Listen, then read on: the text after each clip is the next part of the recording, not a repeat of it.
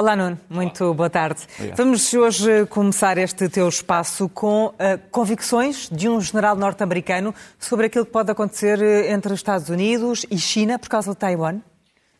Um, vamos, vamos por partes. Primeiro, acho que é preciso desdramatizar aquilo que, hum, que se passa. Uh, isto é realmente um general, o general Mike Minihan, que é o chefe do Comando de Mobilidade da Força Aérea dos Estados Unidos, da US Air Force.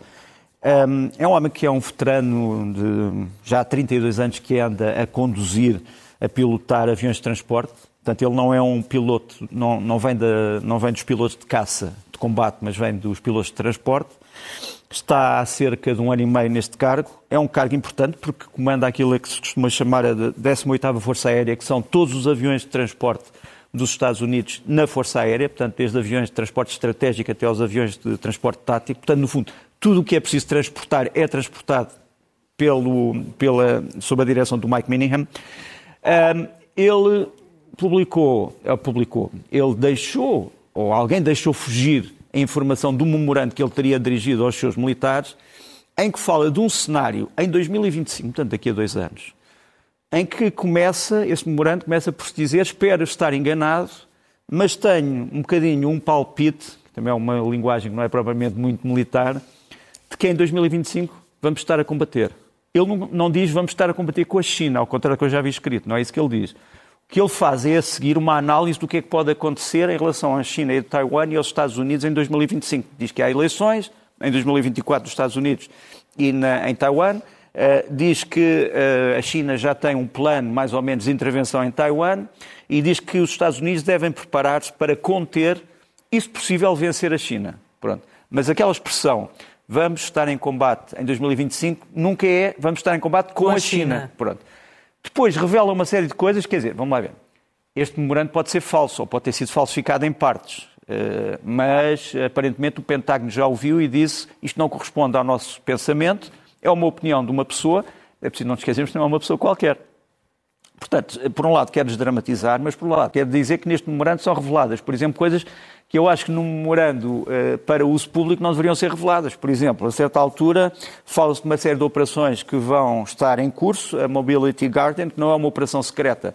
Mas, enfim, uh, dizer o que é que se vai fazer nessa operação acho que devia ser classificado. Uh, diz, por exemplo, a certa altura que os aviões de reabastecimento, os KC-135, vão fazer um exercício em que 100 drones vão ser lançados de um único avião. Também não sei se isto deveria ser público se é verdade, não deveria ser público. Portanto, há uma série de informações aqui que eu não sei se serão muito úteis para o público. Mas também, comum. como tu disseste, não sabemos quem é que pôs isso cá fora. Não, não foi o general de certeza, isso posso garantir. Agora, quem é que pôs cá fora, não sabemos, mas podemos voltar à, à fotografia do general e saímos do memorando e voltarmos outra vez, não sei se é possível. Este general é conhecido por uh, discursos para os seus homens uh, bastante, hum, como é que eu dizia, flamejantes. Eh, ele, no fundo, tenta um bocadinho incentivar os seus homens através de imagens que podem ser consideradas menos ortodoxas. Eh, ele, por exemplo, disse uma vez que o seu grande lema é vencer ou morrer. E neste memorando aparece uma coisa em que diz: para vocês perceberem o que é que é uma verdadeira guerra e para se integrarem no espírito, amanhã ou para a semana, agarrem numa pistola e vão disparar sobre alvos um, que, que, estão determinados. Pronto. Portanto, algumas coisas neste memorando parecem um bocado bizarras, outras fazem sentido, uh, mas seja como for, desdramatizar, não se fala aqui, vamos ter uma guerra com a China em 2025. Mas tece um cenário. Não se deve criar assim, alarme por causa é, deste memorando. Portanto, eu chamo isto ironicamente Apocalipse em Dó menor. Nuno, uh, falemos agora dos tão desejados tanques Leopard, tão pedidos pela, pela Ucrânia. Uh, no que diz respeito a Portugal, afinal, quantos temos? Em que estado é que estão? Quantos temos é fácil. Um, não posso garantir que aqueles que temos estão todos operacionais e, e, não estão, porque é muito difícil, é muito custoso fazer a manutenção desses tanques. Não é porque não desses carros de combate. Não é porque não exista know-how, não é porque não exista conhecimento em Portugal, pelo contrário, nós temos uma grande tradição de uso de carros de combate. Aliás, uma pessoa que vá à brigada mecanizada onde eles estão, em Santa Margarida, descobre eu ia dizer centenas de carros de combate mais antigos, M48, M60, que estão ainda ali. Portanto, Portugal tem uma tradição grande de uso de carros de combate. Estes carros de combate estão no chamado grupo de carros de combate. São dois esquadrões, cada um com 16 carros de combate, portanto 32, depois mais 5 num esquadrão de reconhecimento e depois mais dois, portanto isto tudo dá 39, mais dois que são um para canibalização, ou seja, para tirar peças para pôr noutros carros de combate, e outro que é um veículo de treino. Pronto, são, esses são os que nós temos. Uh, como te disse, nem todos estão operacionais, muitos não estão, porque é muito caro manter estes carros de combate. Um, e em princípio, todos? É, sim, em princípio poderíamos, uh, poderíamos ceder quatro à Ucrânia. Uh, estes carros são de um modelo bastante avançado do Leopard 2, portanto o A6, que ainda não foi totalmente modernizado para a versão A7 no nosso caso, mas que são muito úteis, seriam muito úteis. Agora, eu, eu posso aqui revelar em público uma coisa. Nem todas as Forças Armadas em Portugal, nem todos os ramos, um, nem dentro do Exército há uma concordância quanto ao uso de carros de combate de lagartas neste momento em Portugal. Todas as pessoas, muitas pessoas acham que Portugal devia investir mais nos carros com rodas, gente Pandur, uh, veículos de combate mais rápidos, uh, sobretudo nos cenários onde Portugal tem estado empenhado, que são cenários, como tu sabes, uh, ligados à África e a climas mais, mais quentes e onde provavelmente os carros de combate com lagartas não fazem tanto sentido. Portanto, há muitas pessoas que acham em vez de gastarmos dinheiro nos Leopard e na sua conservação, podíamos talvez transformar as nossas Forças Armadas em forças mais flexíveis sem estes meios. E depois, eh, também os três ramos pensam que é preciso investirmos mais na, na, na, Marinha e na Força Aérea, porque aí é que nós temos um grande espaço para defender quase sozinhos. Quer dizer, toda a gente sabe qual é o mar português e o mar que sucede ao mar português, eh, a zona económica exclusiva, eh, a zona de, de, busca e salvamento marítimo. E como nós vimos, por exemplo, esta semana, pode haver ameaças que aparecem do nada e que têm que ver com a Força Aérea. O caso do, de, da avioneta que largou droga. É evidente que, repara, aí o sistema de defesa aérea funcionou bastante bem, uh, ainda por cima para uma ameaça que não vinha do exterior, mas vinha do próprio interior, e isso é uma ameaça que pode acontecer. Por exemplo, imagina uma avioneta uh, que lança explosivos sobre uma cidade, ou sobre uma vila, sobre uma grande concentração territorial. Nós temos que ter meios para responder a isso.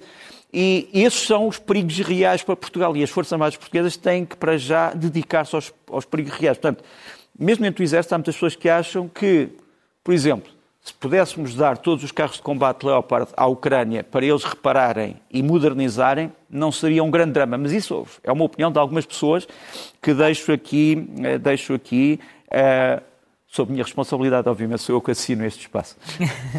Nuno, uh, vamos falar agora da Jornada Mundial da, da Juventude e de toda esta polémica que, que foi criada uh, em torno dos, dos custos deste evento.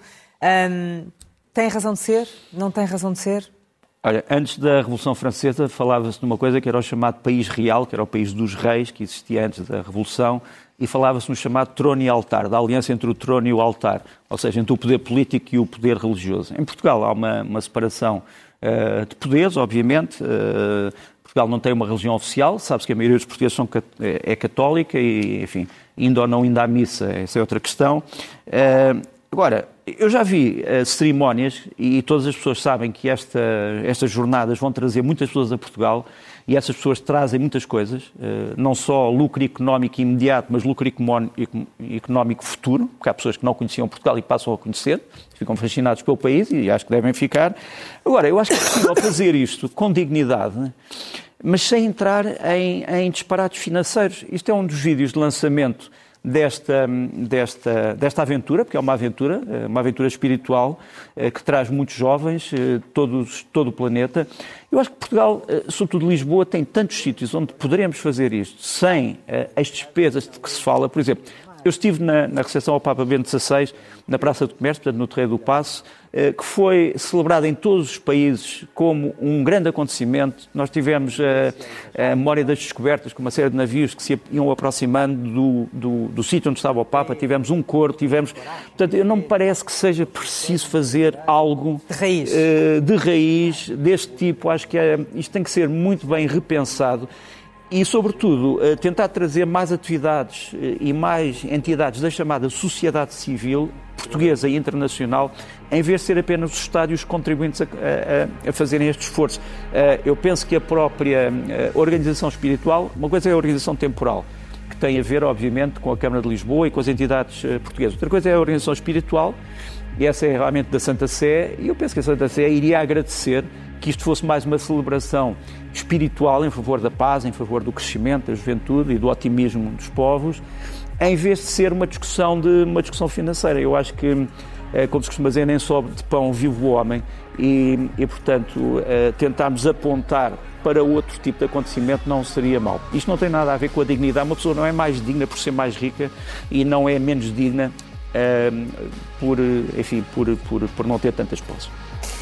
Nuno, esta semana assinalou-se o Dia em Memória das Vítimas do Holocausto e este ano, uh, lamentavelmente, com a guerra na Ucrânia, a trazer memórias que, que, ninguém queria. Sim, há vários holocaustos, uns escondidos, outros, outros, uh, outros visíveis. Uh, realmente, vou-te mostrar este vídeo. Este é um vídeo de Nova Selivska, aquilo que já foi uma vila grande do Oblast de Luhansk. Não sei se podemos pôr um bocadinho a música que acompanha isto, não sei se for possível. Sim, já estamos a ouvir.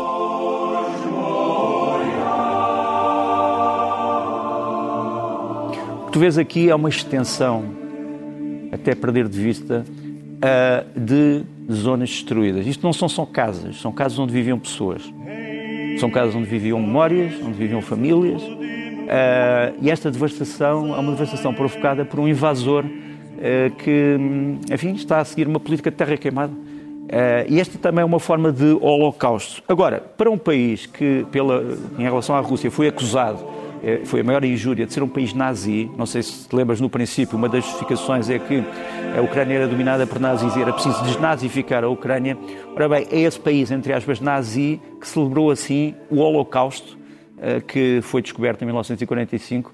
Isto é o coro do exército ucraniano que canta eh, uma canção Eli e que se dedica sobretudo aos milhões que morreram na Segunda Guerra, não só no Holocausto, enfim, dos, dos judeus europeus, mas de muitos países que foram esmagados pela bota do totalitarismo nazi, do totalitarismo stalinista em vários, vários sítios da Europa.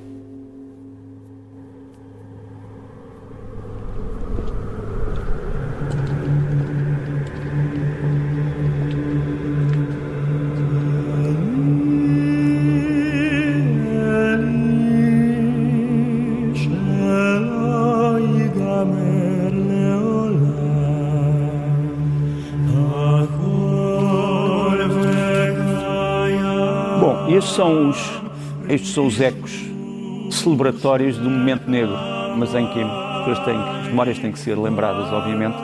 E eu acho que a Ucrânia neste momento está, está a ser esmagada por uma noite que não acaba. E, e, acho que muitas pessoas deviam estar mais empenhadas nesse, em que acabasse. Mas isso é uma outra história que tem a ver com esta nova ideia de que qualquer coisa que a Ucrânia peça neste momento, aviões, artilharia, mísseis de longo alcance, carros de combate, que tudo isso é uma escalada.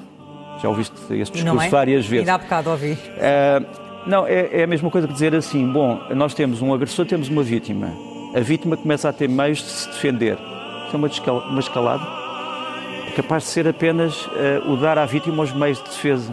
Porque é preciso não nos esquecer, porque se nós nos esquecemos como é que isto tudo começou, e que há um agredido e um agressor, podemos falar em escalado, mas isto não é uma guerra normal, é uma guerra de agressão, que aliás é um crime contra o direito internacional. E, portanto, tudo aquilo que for pedido pelo, pelo agredido para libertar a sua própria terra ocupada, há uma escalada. A única escalada aqui, obviamente, é a invasão. Uh, e dentro desses meios, aquilo que tem sido discutido esta semana é a questão de poder reforçar aquilo que a Rússia diz que, que, existiu, que, que desapareceu desde o dia 1 e que é a aviação ucraniana. A aviação ucraniana foi proclamada destruída e morta pelos russos logo nos primeiras 48 horas de combate. Aqui temos parte dessa aviação que não foi destruída, que é um Sukhoi Su-27 de origem uh, russa, mas modernizada pelos ucranianos, numa pista improvisada. A Ucrânia tem muitos destes aviões ainda em funcionamento, mas precisa de outras coisas, precisa de coisas mais modernas. Eh, tem-se falado muito no F-16, no Gripen, no Mirage 2000, enfim, tem-se falado em vários outros tipos a Força Aérea Ucrânia, neste momento, já tem especialistas que podem voar em vários tipos. Uh, eles fazem os cálculos de que, se receberem aviões, só os receberão provavelmente a partir de outubro, portanto, estamos a falar só no fim deste ano. Agora, quantos é que a Ucrânia quer receber? Plani a planificação que eu já vi escrita é de uh, três brigadas, cada uma delas, uh, perdão, cinco brigadas, cada uma delas com três esquadrões. Isto dá mais ou menos 225 aviões. Portanto, Quer dizer, a Ucrânia acha que para ter uma força aérea capaz de afirmar uh, a sua defesa territorial até ao fim do ano precisava destes 225 aviões. Não vejo que isso seja possível, mas é uh, todo efeito uh, das, um dos desejos dos ucranianos. Quanto à Marinha, a Ucrânia quer também reconstituir a sua Marinha, essa sim foi destruída em grande parte. Precisa de controlar o Mar Negro, não te esqueças que uma parte do Mar Negro é também água territorial, águas territoriais da Ucrânia, em volta de Odessa e de outros pontos.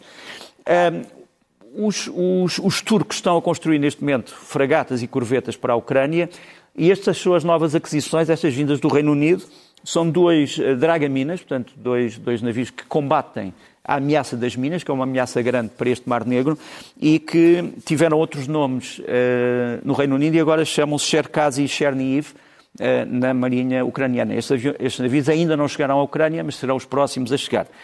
Depois, ainda em relação a ajudas e não ajudas, uh, uma má notícia do Brasil.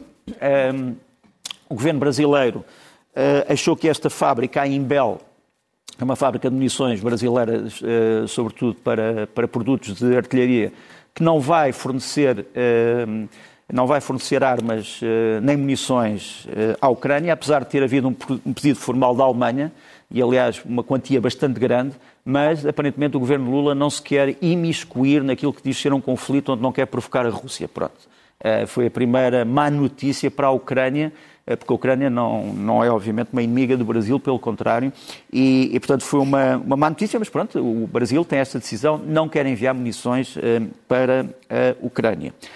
Outros desenvolvimentos, ainda em relação a este tema, eh, esta semana tivemos uma declaração do Departamento de Estado norte-americano que poderia haver um tribunal para julgamento de crimes de guerra em junho, eh, decidido por uma série de países. É evidente saber se esse tribunal tem legitimidade internacional plena ou não, é outra questão. Eh, porque nós estamos a ver como é que esse tribunal possa ser formado na ONU, fazendo da Rússia parte do Conselho de Segurança. Agora, os Estados Unidos já declararam que uma das organizações russas que combate uh, os ucranianos, que é o chamado Grupo Wagner, que é dirigido por esse senhor chamado Yevgeny Prigozhin. Não é ele o comandante militar da Wagner, o comandante militar da Wagner chama-se Dmitry Utkin, é ele, aliás, que deu o nome à Wagner, mas esse senhor já foi considerado um, ehm, alvo de um processo pelos Estados Unidos, é procurado pelo FBI e temos ali uma carta curiosa que o Sr. Prigogine, à direita, o Sr. Prigogine lança, uh, dirige esta carta ao Conselheiro Nacional de Segurança. Isto é o, isto é o póster do FBI. Depois ao lado tínhamos uma carta. A carta é dirigida ao Conselho, uh, ao Conselheiro Nacional de Segurança dos Estados Unidos, é aquela ali à direita, com a assinatura do Sr. Prigogine, em que faz só uma pergunta. Diz assim, mas que crimes é que nós cometemos? Ponto de interrogação. Pronto. É esta a pergunta. Porquê é que nos puseram na lista de organizações terroristas internacionais? Eu acho que a resposta é conhecida sobretudo pelos ucranianos e os civis ucranianos que já morreram nesta guerra. Mas pronto. A má imagem desta invasão, obviamente, que também eh, vai até países que faziam parte da União Soviética, é o caso do Cazaquistão. Isto é um vídeo curioso. Eh, há um automóvel com russos eh, que hum, cidadãos russos que se calhar são totalmente inocentes, que traz, na parte de trás, este símbolo Z. Como tu sabes, é um dos símbolos da invasão. E aparece um polícia uh, do Cazaquistão que bate à porta e diz assim: Meus caros senhores, os senhores têm que tirar isto daqui, porque isto é uma ofensa ao povo ucraniano. E eles dizem: Ah, mas não fomos nós que pusemos, está bem, mas têm que tirar, não podem andar pelas ruas assim. Portanto, a imagem desta invasão, a imagem de carnificina, também já foi para os antigos países da União Soviética, que, aliás, são em princípio amigos e aliados uh, da Rússia. Por fim, há aqui um problema grande que é o peso que isto está a ter na própria Rússia, na sua economia. Já falámos disto aqui. A Rússia desmentir. Uh, a, Rússia não, a Rússia não desmente. A Rússia o que diz é que as coisas não estão tão más como, como aquilo que parece. Mas também não divulga os números que nos interessam. Quer dizer, porque a Rússia deixou de divulgar números oficiais de uma série de indicadores. Uh, estes são dois indicadores, por exemplo, interessantes. O de cima é o desequilíbrio das contas públicas russas a partir do momento do começo da guerra.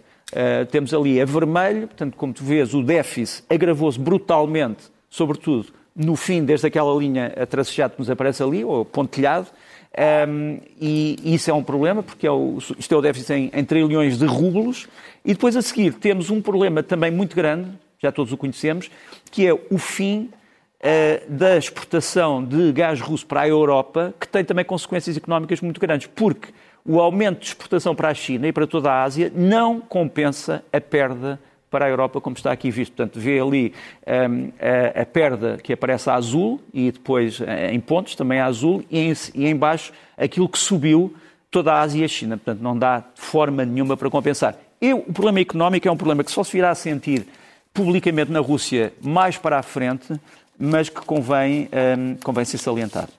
Vamos avançar, no a falar agora de um país que é conhecido por ser aquele que é o eterno candidato à adesão à União é. Europeia, que é a Turquia, e há eleições no mês de maio.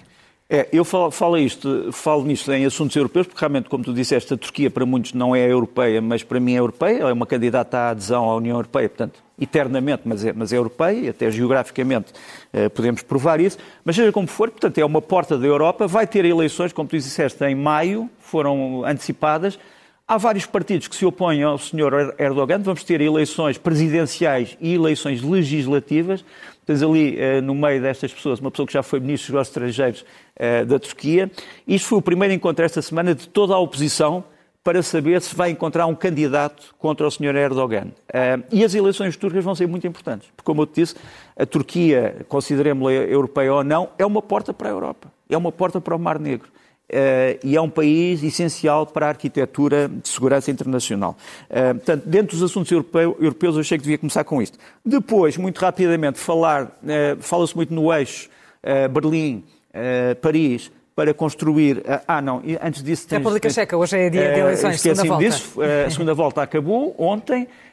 uma grande vitória da pessoa que nos aparece aqui à esquerda, que é o, o general eh, Pavel, que é o antigo, um dos antigos eh, militares eh, da NATO na República Checa, portanto ele foi durante muito tempo o, representante checo na NATO, na Organização do Tratado do Atlântico Norte. Ao lado temos um homem que já foi primeiro-ministro e que é um milionário, uma espécie do Trump checo, e que hum, perdeu rotundamente, portanto nós temos o avanço do general foi quase 20%. Eh, qual era o problema desta eleição? É que, aparentemente, o milionário representava uma posição mais próxima de Moscou. Embora ele tenha dito que já se afastou de Moscou há bastante tempo. Mas era, essencialmente, uma pessoa que podia eh, não estar de acordo em relação ao apoio à Ucrânia.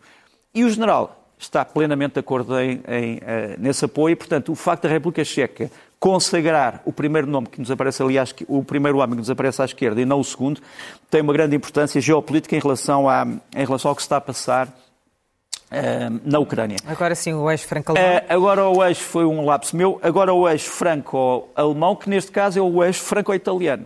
Temos aqui uma reunião esta semana muito importante entre os ministros da Defesa uh, da França à esquerda e da Itália à direita, com as suas delegações, em que foi discutido o apoio à Ucrânia e foi discutida a possibilidade de se criarem mais mísseis Aster, que são mísseis de defesa aérea, para um sistema chamado SAMPT-MAMBA, que vai ser também um dos próximos sistemas a ser fornecido por franceses e italianos à Ucrânia. É um sistema de, muito eficaz de defesa aérea e esta reunião teve também a ver com isso. Depois, uma sondagem muito interessante.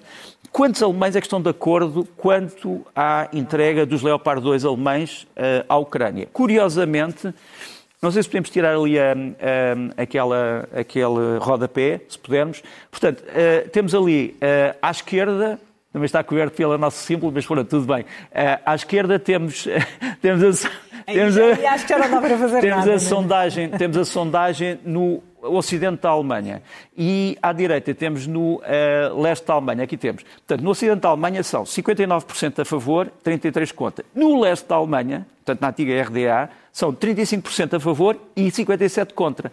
Só que a, o ocidente da Alemanha é quatro ou cinco vezes maior do que o leste da Alemanha em termos populacionais. Portanto, como deves calcular, temos de fazer aqui algumas contas, mas há uma, uma maioria expressiva de alemães que são a favor uh, dessa entrega, ao contrário que já ouvi uh, em algumas opiniões. E isto também mudou bastante uh, na última semana. Isto é uma sondagem uh, credível, portanto, 59% contra 33% no Ocidente da Alemanha, 35% contra 57% no leste da Alemanha. Portanto, os primeiros a favor, os segundos contra. Um, é, há, pouco é... tínhamos, há pouco tínhamos imagens de uma manifestação em Berlim, contra. Lá está, sim, contra. sim, sem dúvida. Lá, eh, não te esqueças que há muitos uh, russos imigrados na Alemanha que têm feito manifestações. Agora, estes números são os números da, da sondagem. Outra sondagem também interessante, que foi divulgada por um instituto polaco. A primeira era uma sondagem uh, numa televisão alemã, mas isto é um instituto polaco um, que uh, lança uma sondagem sobre a posição dos países da Europa em relação à tecnologia 5G da Huawei chinesa, portanto, dos telefones, dos telemóveis chineses. E tu vais ver que a percentagem de países positivos é muito pequena. Os neutros são, penso eu, os mais, os mais frequentes e os negativos incluem a França, o Reino Unido, etc. Portanto, estamos a falar de toda a Europa e não apenas da União Europeia. Mais um assunto europeu, portanto, que me parece importante. Muito rapidamente, outro assunto europeu, hum, eh, a captura pela polícia espanhola do homem que terá enviado as cartas-bomba para várias entidades, aparentemente para protestar contra o apoio que a Espanha está a ter na ajuda à Ucrânia. É um velho militante eh, de um partido comunista tradicional que já não existe, aliás, e que queria dissuadir, no fundo, os, os os espanhóis de apoiarem a Ucrânia. Ele agiu aparentemente sozinho, embora tenha tido muitos contactos nas redes sociais com vários grupos pró-guerra na Rússia. Depois, ainda, eh, nos assuntos europeus, a União Europeia, que aparece aqui com uma missão em outubro na Arménia para separar a Arménia do Azerbaijão, vai mandar uma nova missão. A Rússia não gosta, diz que, que isto não tem nada a ver com a União Europeia, que a União Europeia está a dar um passo maior do que aquele que consegue verdadeiramente sustentar, mas esta prontidão da União Europeia é, é um assunto que me parece extremamente importante. E, por fim, uh, os professores portugueses estão descontentes e acho que estão muito bem descontentes, acho que fazem muito bem estar descontentes, mas se nós olharmos aqui no várias percentagens europeias, sobretudo num catálogo que foi revelado agora de ordenados, os ordenados dos professores portugueses eh, não são muito dispares em relação ao resto da Europa e, por baixo, as despesas da educação também não. Uh, ou seja, não estamos a, a gastar menos com a educação do que o resto da Europa. Os problemas são outros. São os problemas das colocações, são os problemas da burocracia, são os problemas, no fundo, da própria imagem dos professores, da capacidade que eles têm para dar aulas uh, num ambiente sereno. Os concursos, os, uh, os quadros concursos, zona pedagógica. Não é propriamente um problema, ao contrário do que se tem dito, de dinheiro, é um problema, sobretudo, de organização e de repartição de meios, e é muito importante não nos esquecermos disso. Pronto. Acabaram os assuntos europeus. Europeus, eh, sim. Eh, arrumamos com aqui com, com a Europa. Vamos falar agora do Médio Oriente. Uh, Há uma escalada de tensão, isso é inegável, entre uh, israelitas e palestinianos e esta é uma das grandes questões que o governo de Netanyahu tem para resolver, não? Tem. Um, falamos aqui no, no, Oriente Médio, ou no Médio Oriente alargado, que vai praticamente desde o norte da África até à fronteira com a China, aos países fronteiriços da China, portanto engloba, engloba não apenas países de, da África, mas também da Ásia. E começávamos precisamente com isso. Como tu sabes, uh, o governo Netanyahu tem tido vários problemas de contestação interna, mas agora teve problema de segurança maior, que foi o ataque a uma sinagoga em Jerusalém, que vitimou sete uh, pessoas e causou vários feridos. E isto aqui são os militantes uh, de um grupo palestiniano, as Brigadas de Mártires da Al-Aqsa, que logo nos minutos a seguir ao ataque celebraram esse ataque e a morte de sete civis, distribuindo doces. Uh, portanto, só para ver uh, em que estado é que também está uh, este, a polarização de posições e total, a total instrumentalização de mortes de civis. Eu, isto não serve para desculpar ninguém, serve apenas para mostrar um facto. Comemorar a morte de civis numa sinagoga, ou se fosse numa mesquita seria a mesma coisa, é, parece atroz, mas aqui parece parte da normalidade. Depois, o que é que eu iria dizer mais? Este ataque. Uh, um, pois, estes são os ataques uh, no Irão. Portanto, esta, esta madrugada Sim. e durante toda a noite nós tivemos ataques contra, aparentemente, instalações petrolíferas, depósitos de munições. Ataques uh, levados a cabo por quem? Sabemos? Já lá chegamos. Portanto, são sobretudo objetivos militares. Aparentemente, 14 sítios no, em todo o Irão, sobretudo no noroeste, Uh, junto ao Azerbaijão foram, foram atacados, uh, uma fábrica de drones, aparentemente também, não sei se temos aí o outro vídeo, uh, que é precisamente o do ataque a essa fábrica de drones em Isfahan, aqui está, portanto é uma explosão no, centro, no centro da cidade. Pergunta, quem é que fez isto? resposta, não sabemos. isto é uma zona que obviamente fica bastante longe de Israel, eh, fica próxima do Azerbaijão, fica próxima da Arábia Saudita, mas não muito próxima. Uh, mas eu não conheço ninguém com capacidade de drones dentro do próprio Irão para atacar o Estado iraniano. Uh, embora se tenha visto uma grande manifestação em Teherã à noite, dizendo saiam dos sítios militares porque vão ser atacados. Portanto, o, o Irão, neste momento, que usa drones na, na Ucrânia, embora negue, o, o, o, Irão, como sabes, nega que os drones da Ucrânia sejam, sejam deles. Sim. Uh, mas já foi mais provado que são, podemos dizer que são transformados pelos russos, mas na origem são drones ucranianos. Uh, são drones iranianos. Mas isto passou-se agora. Uh, muitas pessoas olham, sobretudo, para o que está a passar entre o Irão e o Azerbaijão. ehm, porque é uma situação complicada. Isto foi um ataque à embaixada do Azerbaijão no Irão, vista do lado de fora e do lado de dentro. Portanto, há um homem armado com uma AK-47 que aparece aqui, ele bate num outro carro, uh, ouve-se o estrondo de dentro, abre-lhe a porta e ele entra, faz, ele faz um gesto amistoso ao polícia que está à porta e entra e, e isto resulta na morte de uma pessoa e na, no ferimento de outros. Uh, o Azerbaijão já evacuou a sua embaixada hoje uh, e, portanto, as relações entre o Irão e o Azerbaijão são muito complicadas.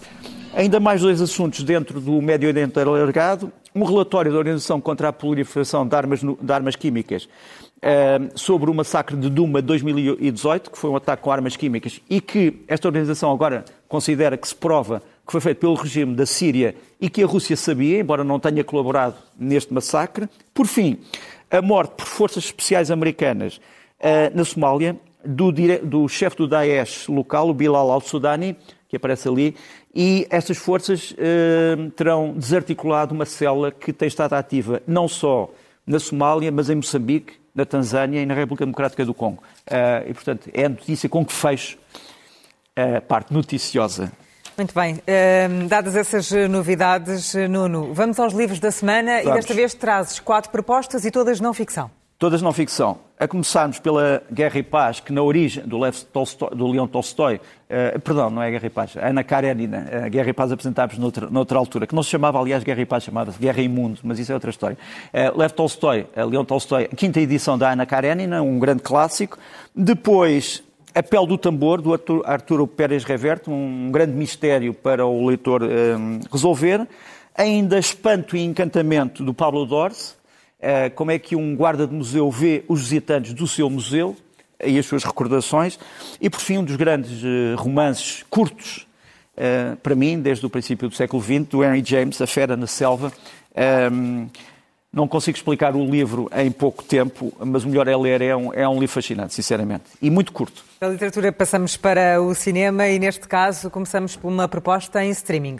Em streaming, na Netflix, um, um, chama-se Narvik. É sobre um episódio menos. É um filme norueguês. É um episódio menos conhecido do princípio da Segunda Guerra, quando a cidade de Narvik, que é uma cidade costeira da Noruega, foi atacada pela Alemanha uh, nazi e depois, de certa forma, foi traída pelos aliados e acabou por ser totalmente arrasada. Mas o melhor é ver o filme e, e compreenderem os dramas que se viveram uh, no tempo dos nossos avós e bisavós. Isto no streaming, mas depois há cinema mesmo. Uh, e depois há mesmo cinema. Este agora que eu vou recomendar é do cinema, é para mim um dos grandes filmes de 2022, só chegou agora ao nosso cinema, chama-se Os Suspírios de Inisherin. é um filme do Martin McDonagh Uh, grandes interpretações, a história muito simples de uma amizade destruída na Irlanda, na altura da Guerra Civil Irlandesa, uh, precisa ser visto urgentemente. É um filme simples, mas é um filme que conta uma grande história. Um, ehm, Porquê é que estes dois homens deixaram de se dar e como é que isto acaba? Uh, os espíritos iniciarem. Sugestões da semana?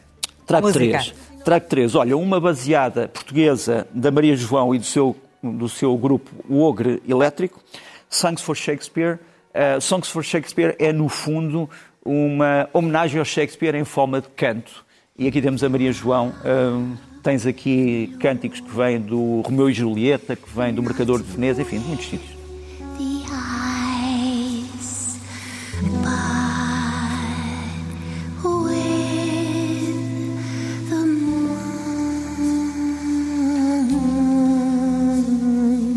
A seguir tens Uh, um projeto que, eu, que eu tenho que abraçar, obviamente, é um projeto português, chama-se Crianças pela Paz, e a ideia é de trazer vários intérpretes portugueses uh, com refugiados.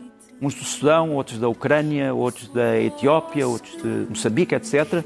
E aqui tens a Selma Oamus e a Letícia Silva, chama-se Esperança. Curiosamente, a Selma Oamus, nesta gravação, está grávida, e, portanto, chamar-se Esperança é também premonitório. É, isto é uma grande voz da nova música portuguesa, a Letícia Silva.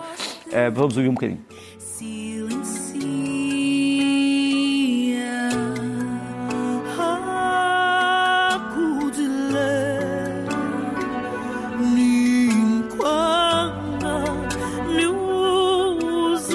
Por fim, uh, por fim, por fim, isto é um grupo italiano uh, um grupo italiano do chamado rock progressivo e da fusão, jazz rock, chama-se Rane Strane, e lançou agora. Eles fazem uma coisa, fazem uma espécie de bandas sonoras para filmes. uh, ou interpreta os filmes através de uma determinada maneira. Isto é a interpretação do Apocalypse Now do Francis Ford Coppola em dialeto, jazz rock e, uh, e rock progressivo. Está online, é um CD online e merece ser desfrutado.